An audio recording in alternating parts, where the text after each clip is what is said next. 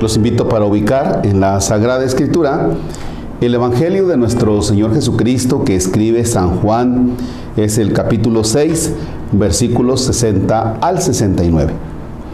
En el nombre del Padre y del Hijo y del Espíritu Santo.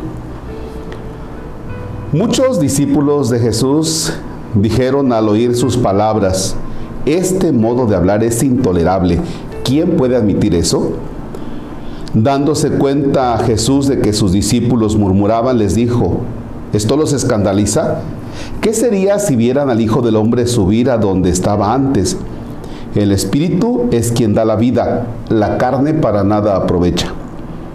Las palabras que les he dicho son espíritu y vida y a pesar de esto, ¿algunos de ustedes no creen? En efecto, Jesús sabía desde el principio quienes no creían y quién lo había de traicionar. Después añadió, por eso les he dicho que nadie puede venir a mí si el Padre no se lo concede. Desde entonces muchos de sus discípulos se echaron para atrás y ya no querían andar con él. Entonces Jesús les dijo a los doce, ¿también ustedes quieren dejarme?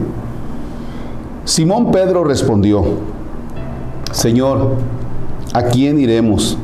Tú tienes palabras de vida eterna y nosotros creemos y sabemos que tú eres el santo de Dios.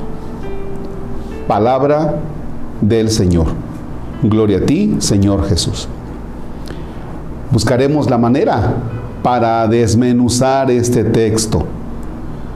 Jesús ha venido hablando del comer su cuerpo, de beber su sangre. Y algunos de los seguidores de Jesús discípulos, como tú y como yo, que somos discípulos del Señor, no de los doce, sino los discípulos, no alcanzan a entender aquello de comer su cuerpo, beber su sangre para tener vida eterna. Y dicen, no, no, no, no, esta manera de hablar, pues ya, este está desquiciado, está medio loco. Y entonces Jesús les dice, vaya, esto no puede entrar en su cabeza y se comienzan a ir. Y entonces Jesús es cuando se dirige a los apóstoles y les pregunta, ¿también ustedes quieren dejarme? Es decir, ¿también a ustedes esto no les cuadra? Si quieren pueden irse. ¿Qué es lo que le responde Simón Pedro? Señor, ¿a quién iremos? Tú tienes palabras de vida eterna. Es decir, ¿a dónde más puedo ir que mi vida tenga sentido? Si no es contigo, Señor, ¿a dónde más puedo ir que mi vida encuentre sentido, pero sentido pleno? ¿A dónde más puedo ir que mi vida encuentre felicidad plena? Y fíjense que a lo largo de la historia personal, de la vida personal, eh, realmente nos damos cuenta que cuando nos separamos de Jesús, si Jesús nos preguntara, ¿también ustedes quieren irse? Sí, Señor, me quiero ir. ¿Tras qué te quieres ir? Me quiero ir tras los vicios.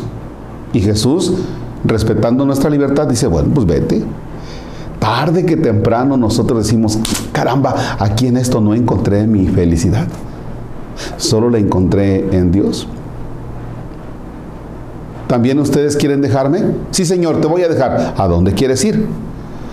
Mira Señor, me voy a dedicar a trabajar para ganar dinero. Está bien, vete. Repito, Jesús nos deja en la libertad. ¿Ya? Tarde que temprano nos damos cuenta de que el trabajo sí nos realiza, pero que no encontramos la felicidad plena. ¿Ya? Y así puedo continuar con muchísimos ejemplos. ¿Sabes qué, Señor?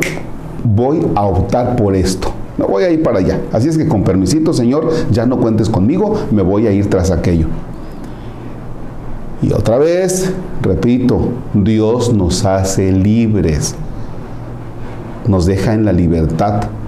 Por eso nos ha dado esa, esa facultad, la libertad, la inteligencia, la voluntad y la libertad. Ah, pues Eres listo, eres inteligente, yo te hice inteligente, capaz de pensar, de razonar. Y si en este momento tú crees que lo otro es lo que te conviene, pues vete. Entonces nos hace libres.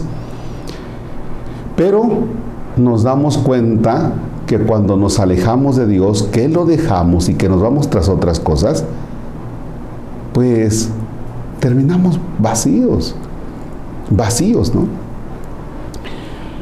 En la iglesia que toma el Evangelio como tal, no es que la iglesia te prohíba, esto no, esto no, esto tampoco, esto tampoco porque es pecado, no, simplemente la iglesia desde el Evangelio te dice, mira, eso no porque te vas a dar en la torre.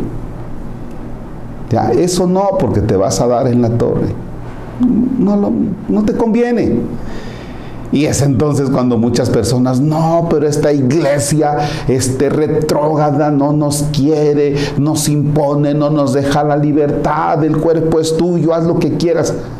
Vaya, no es que no es que la iglesia, la comunidad de fieles te prohíba porque sí, sino porque tarde que, tarde que temprano te das cuenta de que irte, dejar el Evangelio del Señor, te deja vacío y sin sentido de la vida.